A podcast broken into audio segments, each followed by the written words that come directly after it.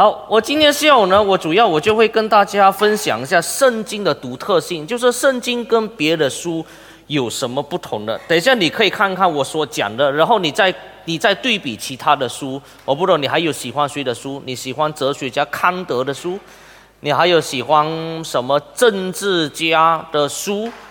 你喜欢这个的文学作品的书，或者你是喜欢漫画书？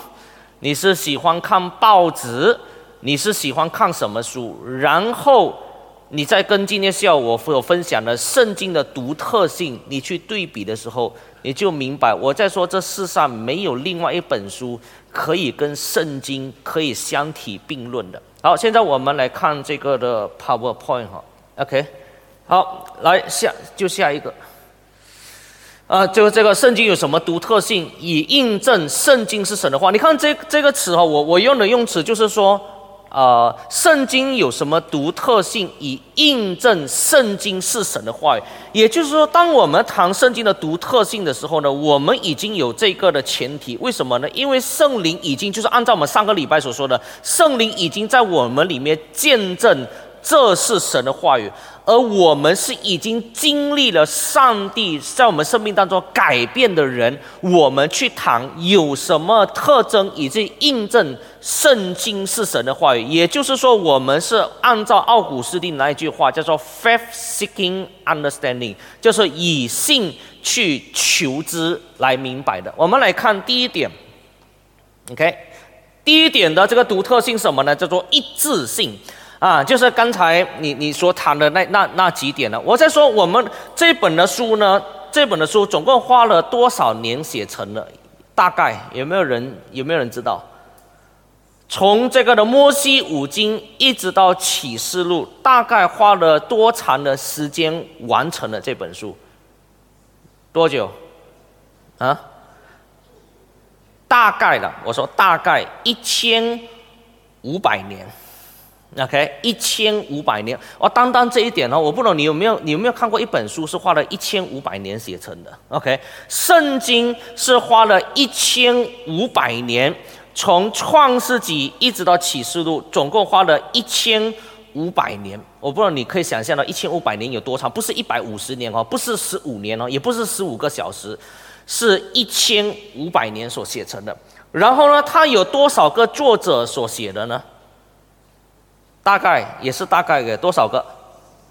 四十个作者，OK，四十个作者。然后呢，在不同的地区啊，有在不同的这个地区所写成的，我就不会一一念了。这些他们在什么地区？有有有好多的不同的地区，有一些是在以这个以夫所写的啦，有一些是在这个的呃这个两河流域或者是什么地方，在不同的地区写的。大概呢，总共呢，在十个地区写成的。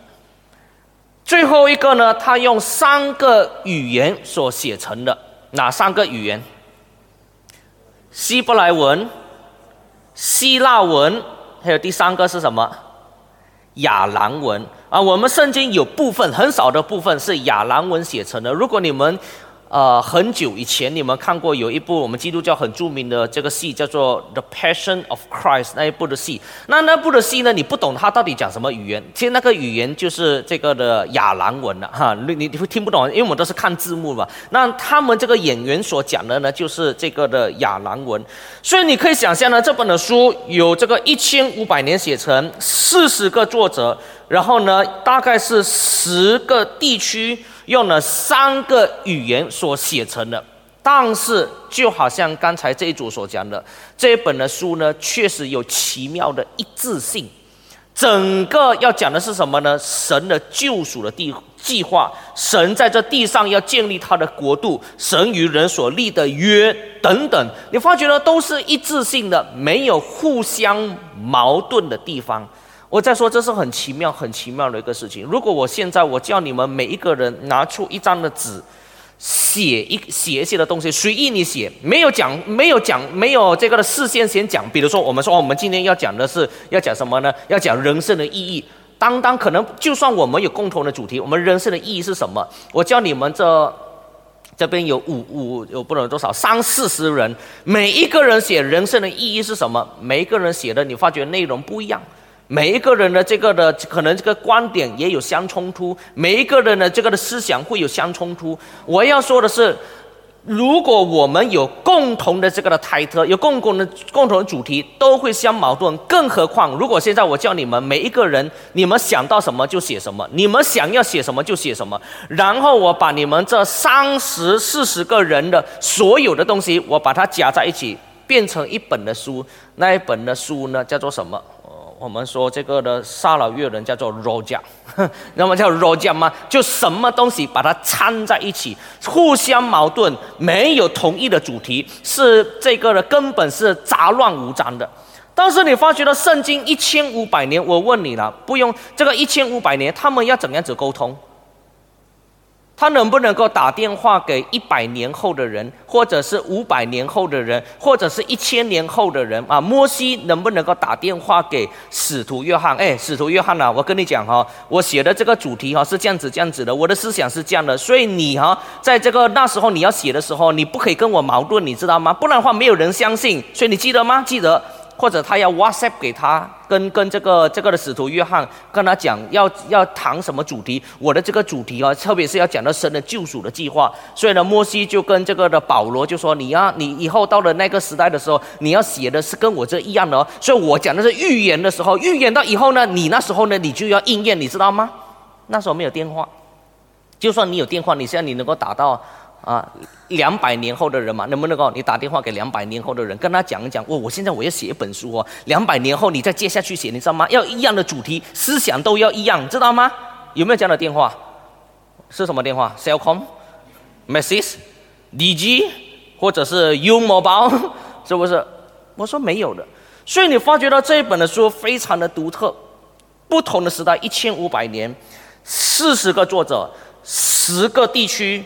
三种的语语言所写成的，但是却有奇妙的一致性。我我等一下我会讲下去很多的这些的特征的时候，我要说的是，是你可以说这个叫做刚刚巧，这个叫做碰巧。你要这样子相信我，我也没有办法的。你要相信这个叫碰巧，刚好思想一样。我我我要讲我我也没有办法。如果你要这样子相信，你说刚好碰巧一千五百年四十个作者刚好写的主题是一样的，你要这样子相信。我没有办法，但是我宁愿说你那个叫做迷信。OK，这是第一个有奇妙的一致性。好，第二，好，第二下一章预言的准确性。那刚才这一组也是有提到，关于到圣经里面有很多的预言，圣经里面有非常非常非常多的预言。比如说，我们只焦点放在一个，因为旧约。最多的预言不是讲到那个国家要毁灭了，什么地方会发生什么事情，或者明天会下雨。先知讲的预言最重要的预言是指向耶稣基督。那我现在我给几个的例子，在旧约当中呢，预言到以后到了耶稣的时代会应验的事情。好，比如说我们现在翻开一本的书，可能比较难翻开一点。我每次我也找那本书也很难找，就是弥迦书。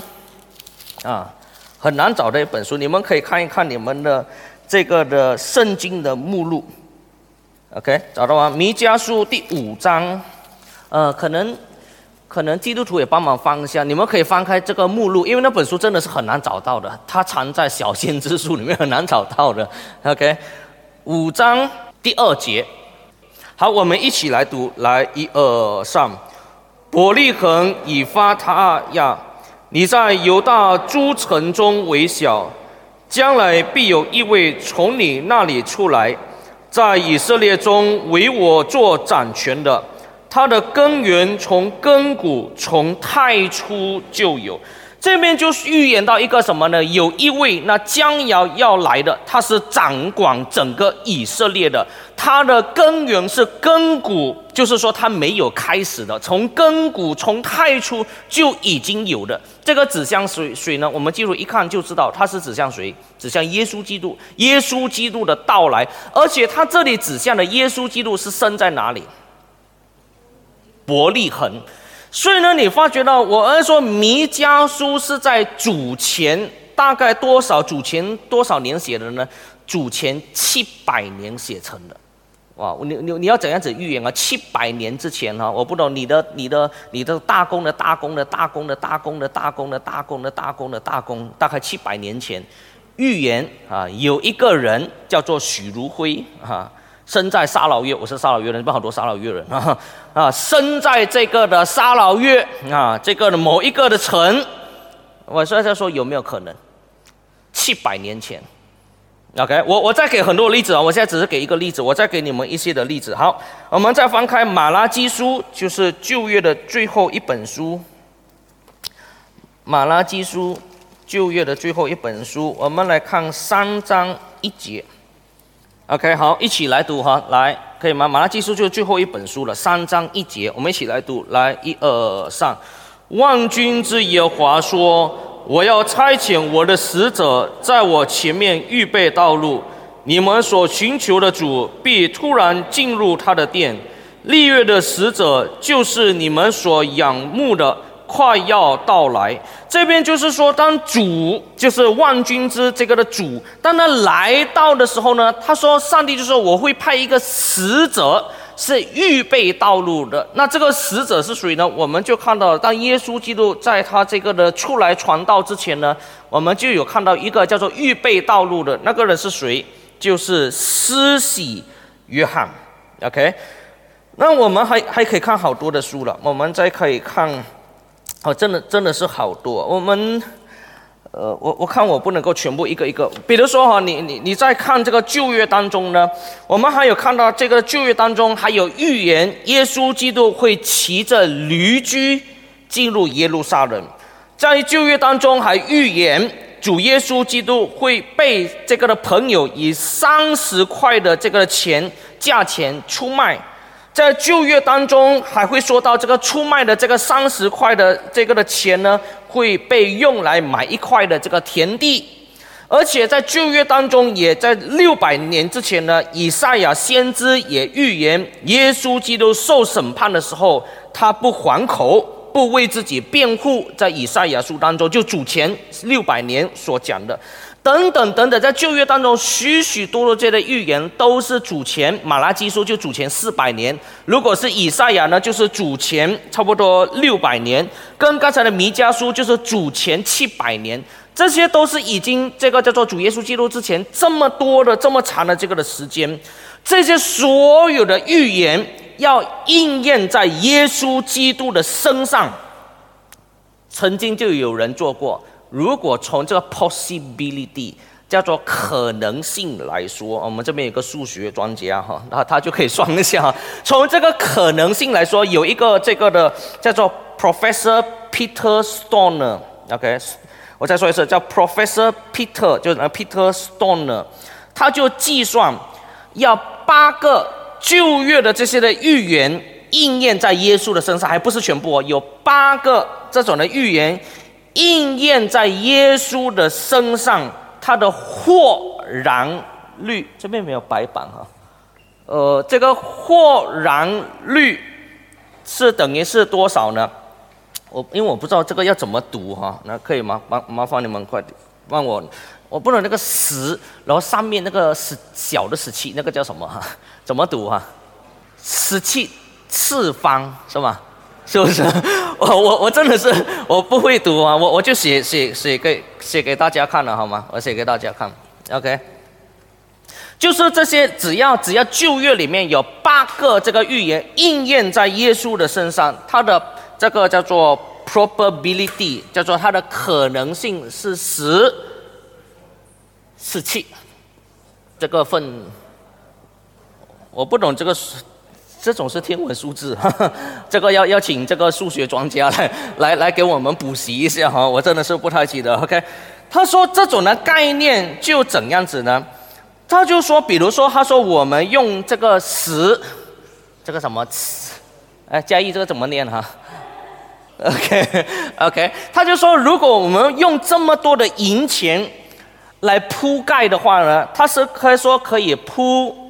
啊，来这个 PowerPoint 可以铺德国，哎，这个美国的德克萨斯州啊，我有 highlight 了一个德克这个 Texas 德克萨斯州，那这个州很大的哈，你知道这个州哈比马来西亚大一倍就它的土地比马来马来西亚大一倍。美国是很大的，真的，美国呢土地很大，单单一个州比马来西亚大大概是一倍。我不是真正大概算是大概大一倍。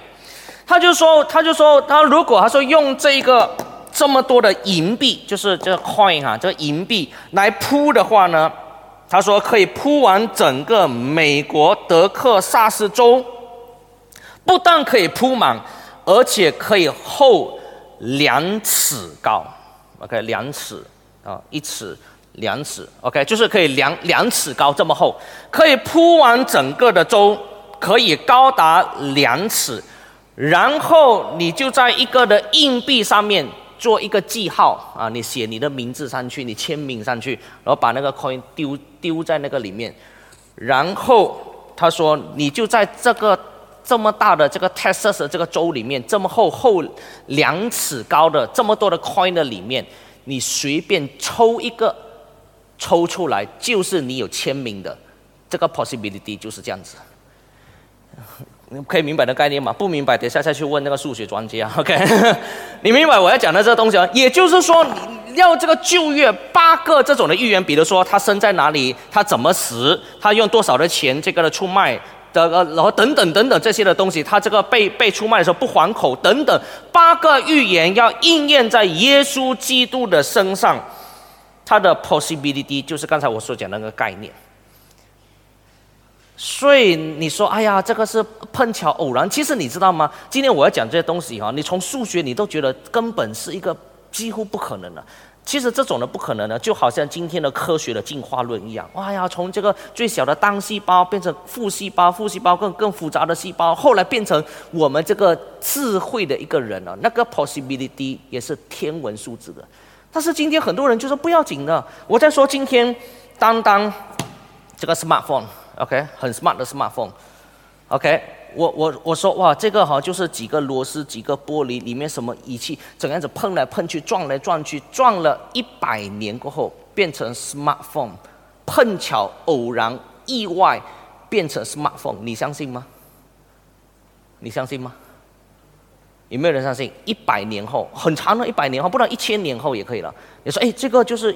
一千年后，刚好我碰巧，我我我的我的大功大功大大功，刚刚个一千年的那个大大大大大大大大大大那个功，他刚好他他保留给我在土地里面保留给我几几个东西放在那边撞来撞去，碰巧一千年后变成 smartphone，你都不相信。那我说今天所上帝所创造的世界比这 smartphone 的设计是更奇妙，你说是碰巧意外变成这个世界，你要相信啊。我我我 我不能够做什么？你要这么相信，我不能做什么。同样的，我要说，旧约这个几百年前，他说要这个的，呃，八个旧约中的预言应验在耶稣的身上，可能性就是 Texas 这么大的州，比马来西亚更大的土地，然后呢铺两尺，你随便一个 coin，你做一个记号丢下去，能够应验在耶稣的身上，大概就是这样子。如果这不是上帝的作为，怎么可能？OK，好，我们来看第三点。OK，第三点，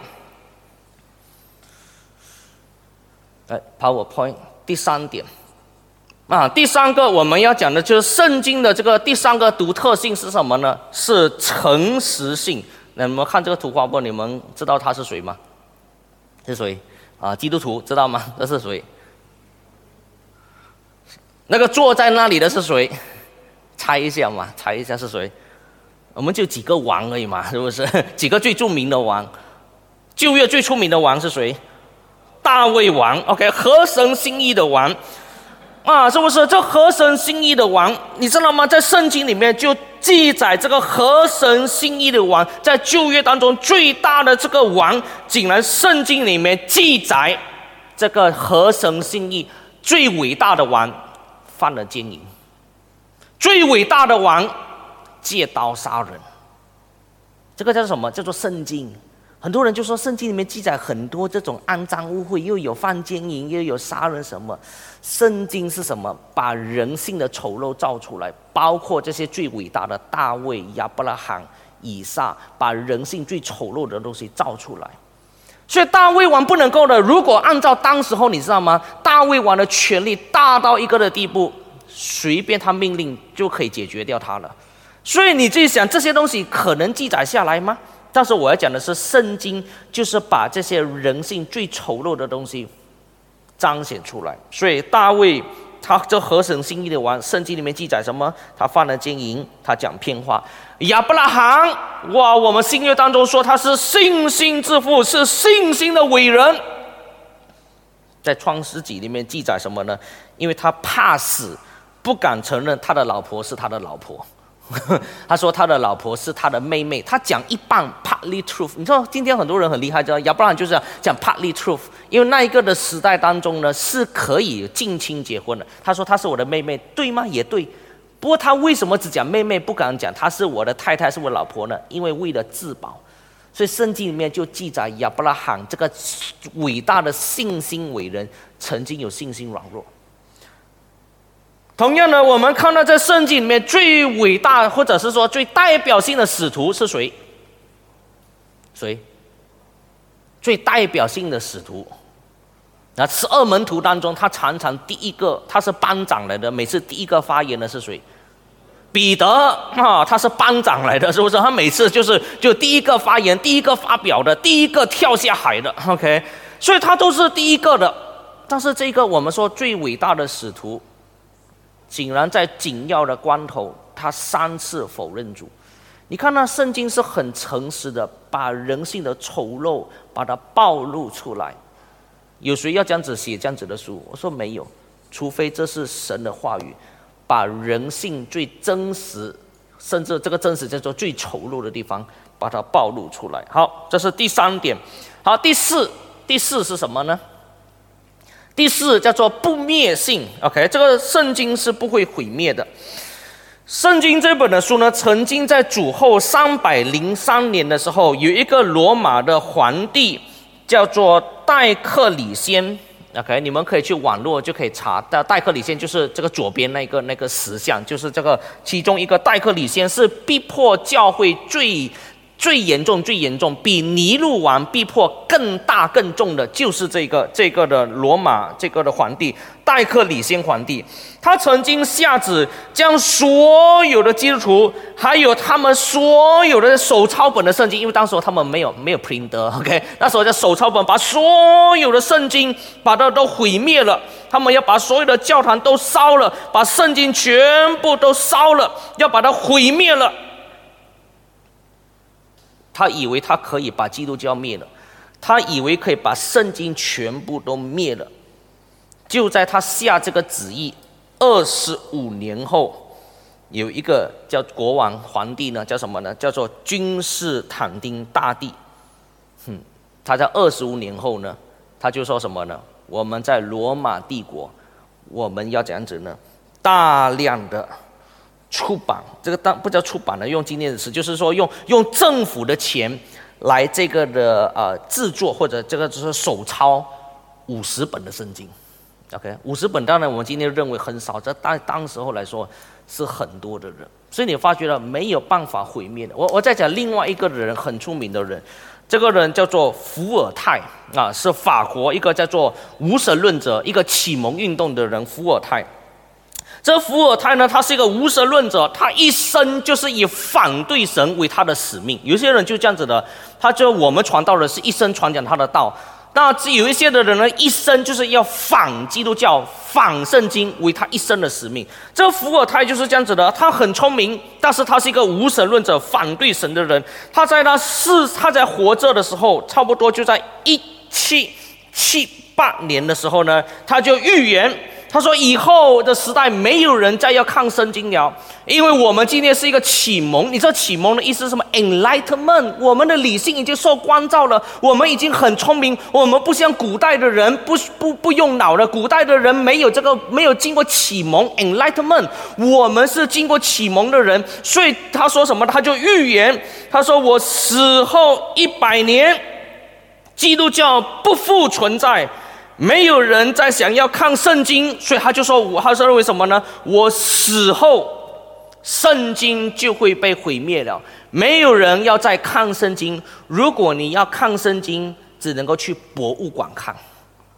哇，好厉害！这个叫做预言家，你知道吗？这个伏尔泰很聪明的启蒙运动的无神论者，他预言以后的人受启蒙，不要再读圣经了。你要读圣经，只能去博物馆里面看。我上帝听了这句话说：“啊，什么？你说圣经只能在博物馆里面看？”所以上帝很幽默的，他记得你你们这些反对神的人，上帝记得他说你哦，以后要看要去博物馆里面看看。结果我要说，他死了之后，几十年过后，啊，大概他的死后五十年后，上帝很幽默了。你说圣经以后没有人在看了，没有人在印刷，没有人在出版呢，只能在这博物馆里面看。就在伏尔泰死后五十年，后来这个日内瓦的圣经公会就买了他的物质，就在他的物质印刷成千成万的圣经。我在说，你不要以为开玩笑，你以为哦，你很会讲话。你说我反对上帝啊，以后要读圣经去博物馆看。后来事实证明，今天没有多少人看伏尔泰的书。我不是说没有，没有多少人，但是你发觉到他死后五十年，就在他住的那个房子里面，圣经公会日内瓦圣经公会用他的房子印刷成千成万的圣经。圣经是不毁灭，为什么？因为这是神的话语，我的确相信圣经不会毁灭的。很多人说：“哇，我们受启蒙了，我们头脑越来越聪明，我们不需要读圣经了。”我只能说，十年后你的这些话是没有什么用的了，没有人在听你讲的话。但是还有几十年后、几百年后，如果耶稣还没有再来，圣经继续很多的人读。所以第五点也有关系的，圣经的畅销性。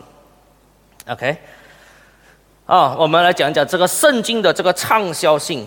在这个一八一五年到一九七五年之间，OK，就一八一五到一九七五，就是从这个十九世纪末，呃，十九世纪初到二十世纪中叶，差不多一百多年的时间，总共有二十五亿，OK，二十五亿的圣经被出版，OK，二十五亿本的圣经被出版，从这个一八。一五到一九七五，OK，有二十五的圣本的这个圣经呢被出版，然后呢，根据联合圣经公会的数据，当当二零一六年哈，当当当当二零一六年，总共有三千四百本的圣经啊。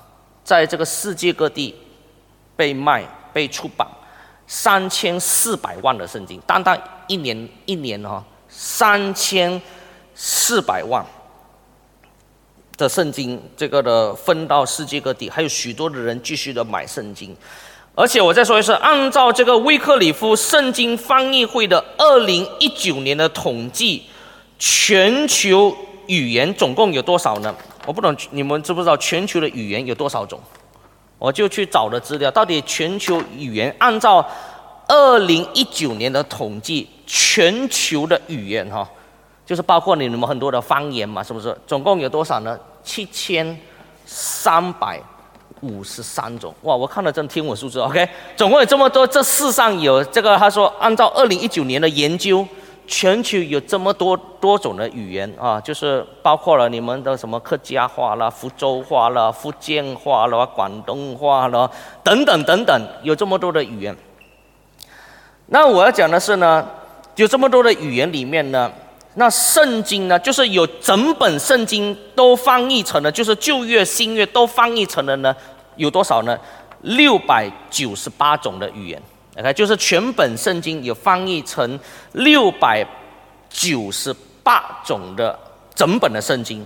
那如果是部分的圣经的话呢，有三千三百八十四种的语言。OK，三千三百八十四种的语言是部分的，呃，部分的这个的圣经等等。我我在说，你发觉到圣经继续的印成不同的语言，为什么？因为有许多的人继续看。有许多人继续买这个圣经，继续的影响许许许许多多的人。你发觉今天我们说我们是科学的时代了，我们今天我们是启蒙的时代了，我们今天不再相信上帝的。我很多人以为这个时代很多人不再相信上帝。我在说，其实那个你到最后你发觉统计数字来看的话，那些都是属于少数。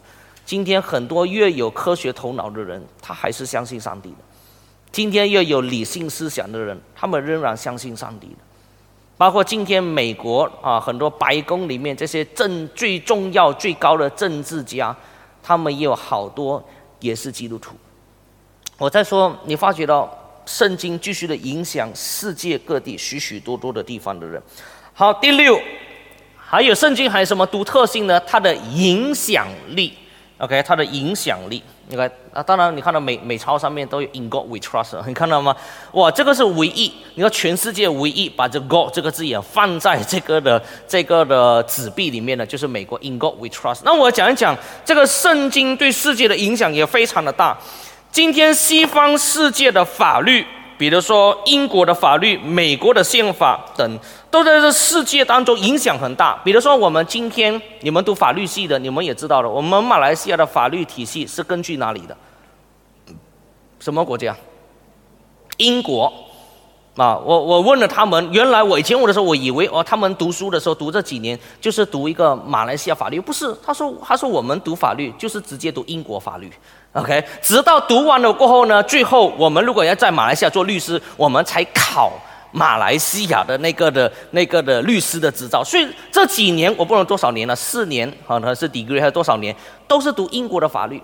那英国的法律还有呢，美国的这个的宪法，基本的精神是从哪里来的？哪里来的？佛经来的？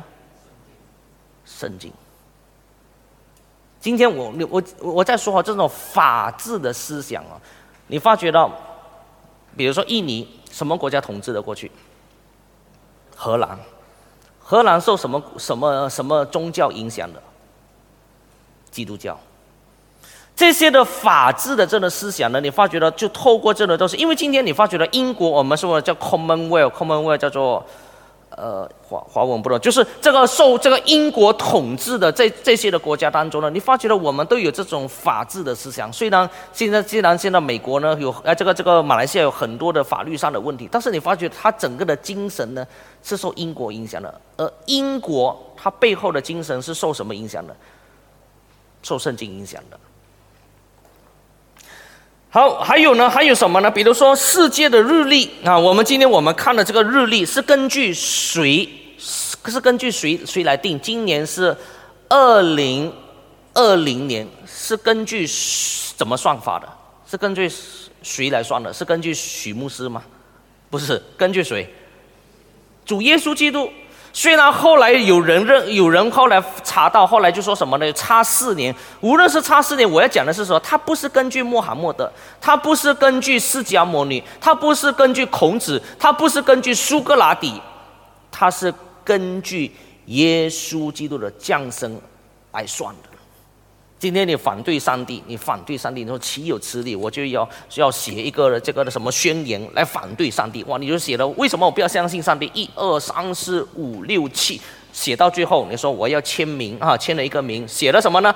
二零二零年，根据谁？根据主耶稣基督。我在说你，我们人不要骄傲，你你反对上帝，反对到最后，你根据的是什么？你是根据耶稣基督。你说我就是偏偏不要，好了，你不要，你不要讲今年二零二零年。你说从今开始，根据我的年代哈，我的生日来算哈，你是哪一个年代生的啊？比如说你是，我不懂，你们大概你们是不懂是零零后还是什么？你们是啊啊两千年，比如说两千年生的。好，你说从此之后用两千年开始算第一年，两千零一年算第二年。好吧，你自己你自己自己讲自己算了，man 都不管你了，你银行都不管你，你发觉你反对上帝，反到最反到最后，你还要根据主耶稣基督年代二零二零年，影响力很大。我我在讲，比如说今天的油画啊，看我也放了一些的这个油画。今天你发觉了很多的这些的画家，比如说这个 Leonardo da Vinci 啦、Rembrandt 啦、Raphael 啦、Michelangelo，这些都是非常伟大的当时候的这个的这个的图画家。他们画最多的是什么？他们画最多什么？那那放放那个 PowerPoint，他们画最多是什么？大自然，当然有。他们画最多是什么？他们最后画最多的主题是什么？圣经故事。你看这些大图画家，他们画来画去，他们你说他们有画自然了，画建筑物了，画美女了，或者是画动物了，画天空了，画什么？可能有很多。但是我要说的是什么？图画家这些最著名、最有影响力的图画家，他们画最多的是圣经的故事。那我再讲，我再念下去了。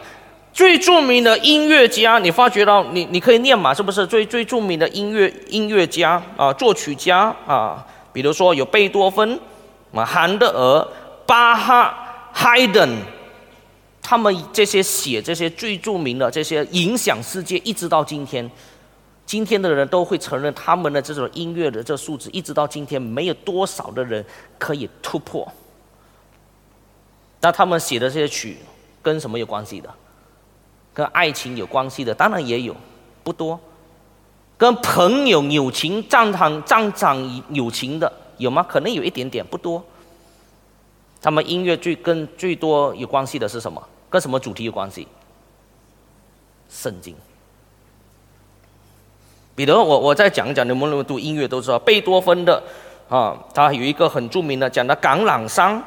那橄榄山，你是基督徒，你就知道橄榄山是是一个一个很特别的一个的植物。还有呢，这个的贝多芬他写了一个什么《苍生于大利拉》，OK，这个的故事，他就演奏这个音乐，就是跟圣经有关系的。当然还有一个汉 Handel，Handel 写的《弥赛亚》，就是讲什么呢？就是讲耶稣基督降生的，还有他怎样子做完的这个的音乐。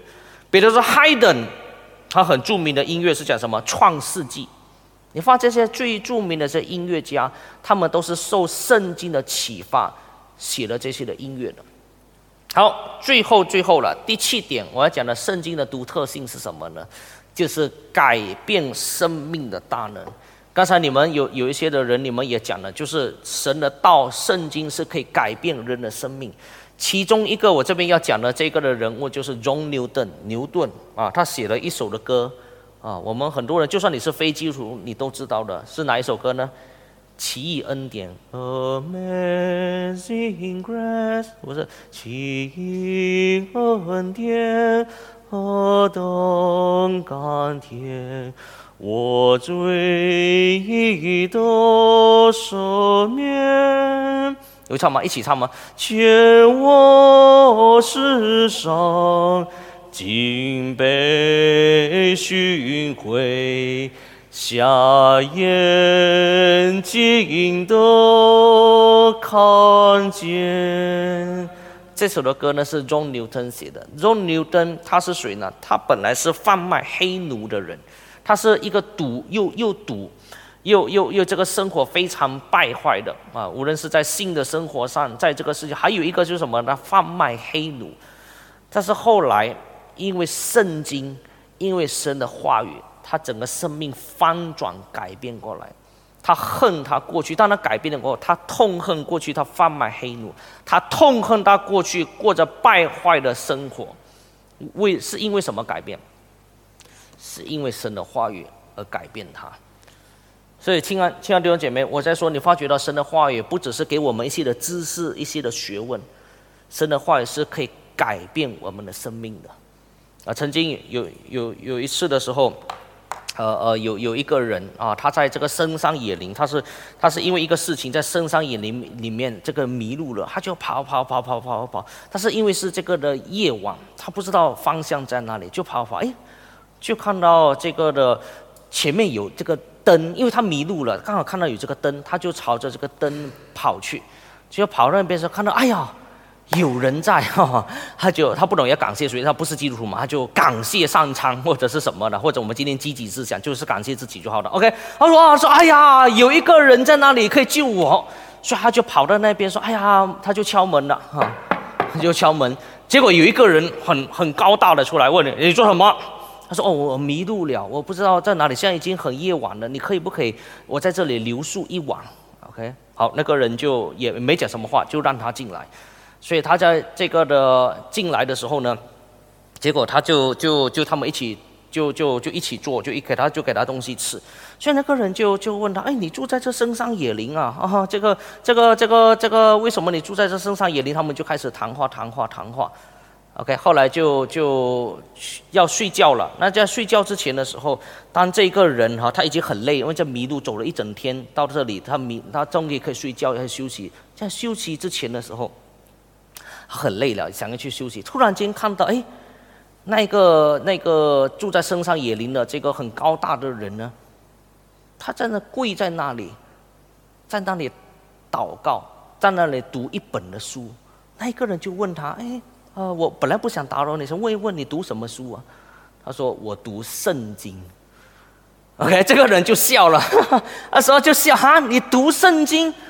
他说我们很多人不再读圣经了，这圣经是过去的人读的，现在没有人读了。我的朋友当中，我们这些知识分子，没有人在读这个东西了啦。这个是是没有人在读的了啦，这是过去的野蛮的，没有人在读的了。结果那个人呢？就这样子把他抓了，啊，就叫他坐在一个地方，那个人吓死了，糟糕！我本来不讲话还好，这个这个的一讲的话，我今晚可能变成被他煮来吃，是不是？他糟糕，那怎么办呢？这个人突然间叫我，他说：“你过来，坐在这里，我给你一个东西看。”哇，这个人吓死了，因为他又长得很高大。结果那个人给他看什么？原来他是有一个石刻，他有一个石刻。然后呢，他说每一个都有雕着一啊一条一条就是刻刻刻刻，他就给他看，他说你知道这个是什么吗？他说我不知道这是什么。他说过去的时候，每一次我杀了一个人，我就在时刻刻一个；杀了一个人，在时刻刻一个；再杀了一个人，在时刻刻一刻。他说本来今天是多刻一个。但是就是你所说那个没有人在看的那一本的书，改变了我的生命，所以今天没有多刻一刻。你所认为那个没有人在看了，现在文明的时代没有人在看了，这个是过去的年代的人。他说就是你所说没有人在看的这本书，我看了，我生命改变了。我过去我是很野蛮的，他信了耶稣基督过后，他就看重生命是从上帝而来，是很重要的。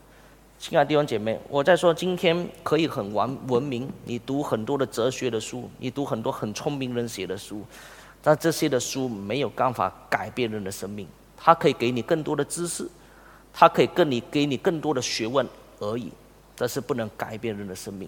但是我要说的是，今天如果我有机会，当然在时间的关系，在当中如果可以叫这些基督徒每一个站起来。讲过去我们生命是怎样子，因为神这个神的道这本的圣经而改变。你可以听到好几个的人都是因为读这本，很多人认为没有用的，不再有人看了这本的书，生命而改变了，包括我自己。所以，亲爱的弟兄姐妹，我我不知道你们当中可能有一些人可能很怀疑，用一个很怀疑的态度来来到这里，用一个很怀疑的态度读这本的书，用一个不屑的角度。来看这本的书，哼，圣经。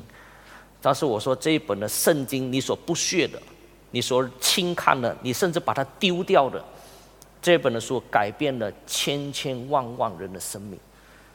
我在说，如果你还不是基督徒的话，那我就挑战你，你好好的读这本的书。你可以找吧，你可以，你可以好好的去读，你可以去找你要反对、你要攻击上帝的地方，但是至少你要读啊。是不是？如果你要反对上帝，你要反对圣经，你至少先读。那我相信，如果你好好的读，到最后你会发觉到，这本的书不是一个人写的书而已。这本的书不只是增加我们一些的知识学问而已。这本的书是可以改变人的生命。我希望你自己本身因为读了这本的书，你生命得到改变。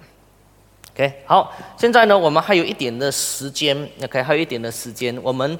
再按照你们的组别，你们再讨论一下刚才我们所谈的。我相信，当然有些人还是会用怀疑的态度，有些人反对态度，不要紧的。我们就是在各组里面，我们再讨论一下，就是刚才我们所讲的这些的特点啊。那基督徒也可以讲一些的见证，都可以。我们还有一点的时间，我们再分组来讨论、来分享。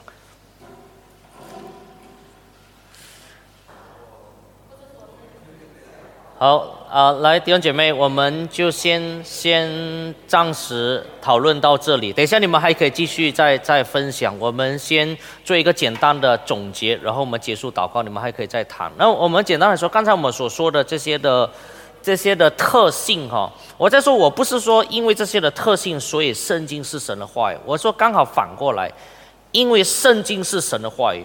所以有刚才我所讲的这些的特性，OK，这是两个是是不一样的事情。我不是用这些的东西去证明圣经是神的话语，而我要说的是，因为圣经是神的话语。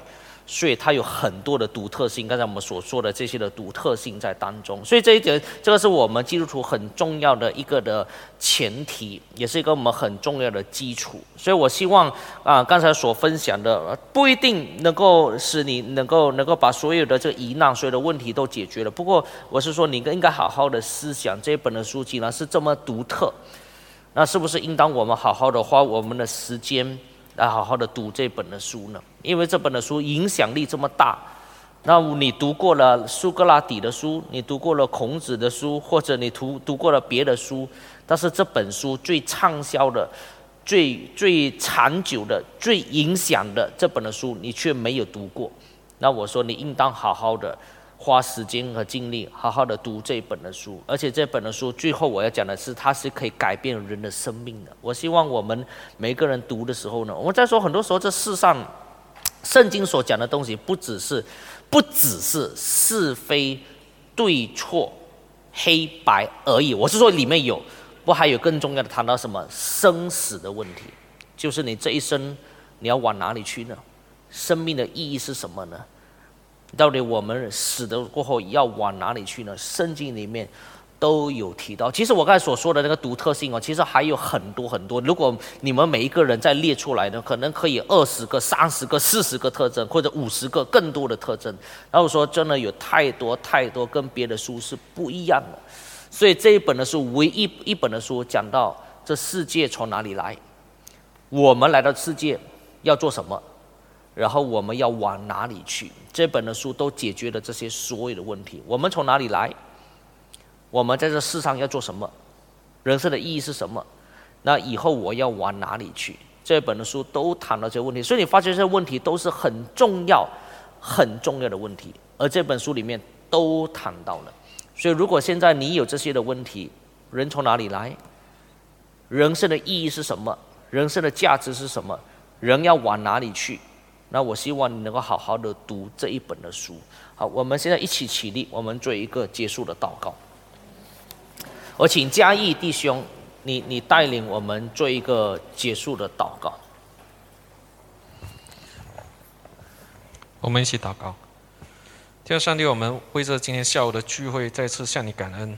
我们看见你的话语何等的宝贝，你的话语何等的大有能力，你的话语在历世历代。已经成就了许多的工作，改变了许多人，使人因为认识你，生命得到改变，生命得到救赎。我们为着你宝贝的话语赐给我们，我们实在向你感恩。我们再次仰望你的恩慈，愿你帮助我们。既然认识你的话语是如此的宝宝贝，那我们就好好的宝贝你的话语。主也祈求你赐恩帮助我们。我们可能当中有一些人啊，还不是很认识你。但在这过程当中，继续的来啊，更明白认识我们的信仰的时候，愿主你的圣灵也在他们心中工作，使他们借着你的话语，对认识你是何等爱他们的救主。求你赐恩帮助我们，祝我们将每一个人都交托。我们感谢你是奉主耶稣基督的名求，阿门。